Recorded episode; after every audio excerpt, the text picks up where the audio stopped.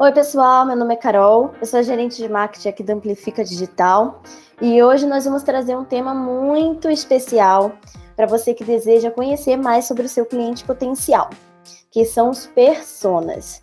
Bom, eu trouxe aqui uma analogia para ficar mais fácil o seu entendimento. É, daqui a pouquinho a gente está chegando nas festas de final de ano e a gente tem muito aquele amigo secreto. E às vezes, naquele amigo secreto, você tira alguém que você não conhece muito bem. É muito legal quando a gente tira alguém que a gente conhece, que a gente tem uma convivência maior, uma intimidade, que tá ali todo dia no seu ciclo de amizade, porque você acaba conhecendo os gostos dessa pessoa, o que essa pessoa gosta, o que essa pessoa não gosta, então o seu presente fica mais assertivo, fica mais fácil da pessoa gostar do que ela ganhou. Mas e quando você tira alguém que você não conhece muito bem essa pessoa, você não tem intimidade, só dá aquele bom dia, boa tarde, tchau, oi, e acaba se tornando um pouco difícil de você saber o que essa pessoa gosta para você presenteá-la. Quando isso acontece, geralmente é você dar um jeitinho de saber o que essa pessoa gosta. Você pergunta para as pessoas, ou você dá uma stalkeada nas suas redes sociais, é, para descobrir e você poder dar um presente legal para essa pessoa. Quando a gente traz isso para o marketing digital, conhecer esse cliente, conhecer mais sobre essa pessoa, mais detalhes, isso é conhecer é, e definir o persona. Aí você, de repente, já ouviu falar sobre o que é persona, de repente você nunca ouviu falar. Afinal de contas, o que é um persona? O persona, ele é uma representação fictícia do seu cliente potencial. Ou seja, você vai entender ali o comportamento dessa pessoa, é, o seu ritmo de vida, a rotina do seu dia, os seus sonhos, os seus objetivos pessoais, os seus objetivos profissionais e por aí vai. Um termo que provavelmente você já ouviu falar também seja o público-alvo. Mas existe uma diferença entre o público-alvo e o persona. Afinal, qual que é essa diferença? O público-alvo é quando você tem os dados mais gerais daquele determinado público, ou seja, homens, um exemplo, tá? Homens de 30 a 40 anos, residente da capital de São Paulo, é, classe média. Uns dados bem gerais.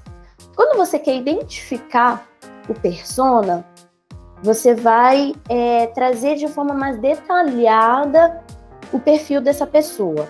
Ou seja, esse homem se chama Carlos, ele tem 34 anos, ele mora com a sua esposa, tem um casal de filhos, tem dois cachorros.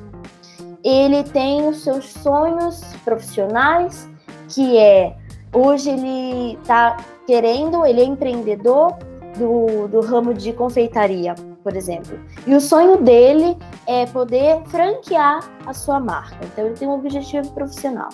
A sua rotina, ele acorda cedo, vai fazer sua caminhada, da sua caminhada ele volta para casa, depois ele vai para o trabalho, chega X horário em casa, ele tem o seu lazer, o que ele gosta de fazer, qual horário ele mais acessa as redes sociais e por aí vai. Então, percebeu? A gente tem a diferença do público-alvo, que muitas vezes você só tem a definição desse público-alvo, mas você não esmiuça essas informações para a construção do seu persona, que é ali, depois da construção e definição desse persona, você vai direcionar toda a sua comunicação de marketing digital para ela tornando esse cliente um cliente potencial, porque você vai saber uma linguagem direta de como agradar essa pessoa. Lembra lá da analogia do presente?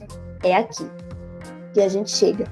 E dentro desse universo de personas, a gente tem dois tipos, duas classificações de personas. Eu vou citar os dois, mas eu vou me aprofundar mais em um. Nós temos a brand persona e também nós temos a buyer persona. É, a brand persona é a representação da sua marca. Mas a buyer persona, que é onde a gente vai se aprofundar, é a representação do seu cliente. Então, às vezes você fala assim, mas eu já tenho alguns clientes e eu tô querendo definir o meu persona. Se você já tem esses clientes, o que é ideal você fazer? Você ter um contato mais direto com eles, fazendo uma pequena entrevista. Então, dentro dessa entrevista, você pode incluir essas perguntas mais detalhadas. Quais são os desejos desse cliente? O que ele espera que você é da sua marca? É, quais são as suas ambições profissionais? Com quem ele mora? Como que é a sua rotina? E esses são alguns exemplos de perguntas que você pode fazer. Mas se você não tem nenhum cliente, é legal também, porque existem algumas ferramentas que você pode fazer para identificar o seu persona, que é a pesquisa de mercado. Existem várias ferramentas hoje que te ajudam a mensurar os resultados dessa pesquisa de mercado e no final dessa análise você poder direcionar suas estratégias.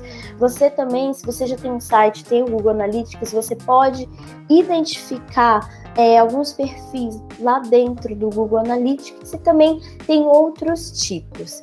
Bom, aqui a gente deu um resumo geral sobre o Persona, mas Amplifica Digital preparou um guia completo para falar só sobre isso. Se você quer saber mais, se você quer entrar mais em detalhes para poder aplicar isso dentro da sua marca, dentro da sua empresa, nós preparamos um material didático muito especial para vocês, tá bom? É só clicar no link da descrição.